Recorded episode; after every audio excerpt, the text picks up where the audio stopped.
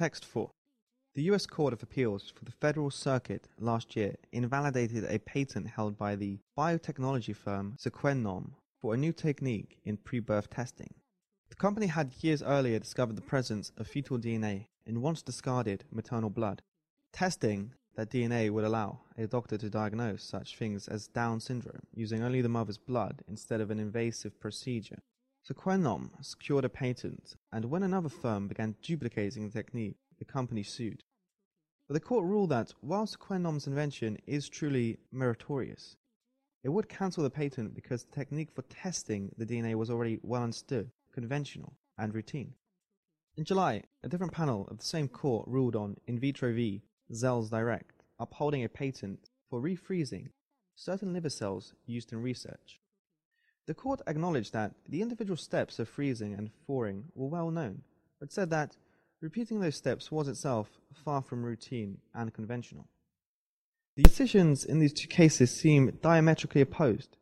Yet, the Supreme Court, which refused to consider Sequenom's appeal during its most recent term, has yet to clear up the confusion. Why such confusion surrounding biotech patents? For one thing, courts have little to no technical expertise. Judges, who seldom have laboratory experience, are having to determine what constitutes a novel, and therefore patent eligible innovation. An idea that appears obvious to a legal expert might be revolutionary in the scientific community. The opposite can also be true. The US Patent and Trademark Office, USPTO, also might have been overeager when it first began issuing biotech patents as a burst of new technology became available. Courts now seem to be swinging the other way to balance earlier permissiveness. Whatever the case, until these issues are resolved, biotechnology patents will likely be difficult to protect.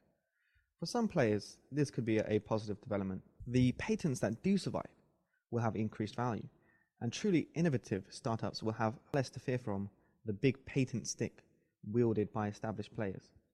Yet, raising money in this risky industry, an already difficult process, has become that much harder. But there is a way to provide the legal certainty needed for innovative companies, especially those in biotechnology, to flourish. Congress ought to create a court that focuses specifically on patents that involve extremely complicated technology. Such a court would be staffed with judges and experts who have backgrounds in software, artificial intelligence, biotechnology, and other scientific fields. This would ensure that the complex decision of whether a patent should stand is made by people with the years of experience needed to fully understand the implications of their rulings. Despite the confusion and uncertainty, biotech has been booming, but this windfall can't last forever. While it is impossible to completely tame the business cycle, legal uncertainty can be mitigated by creating a consistent and efficient patent litigation system. Focused judicial reform would be a good place to start.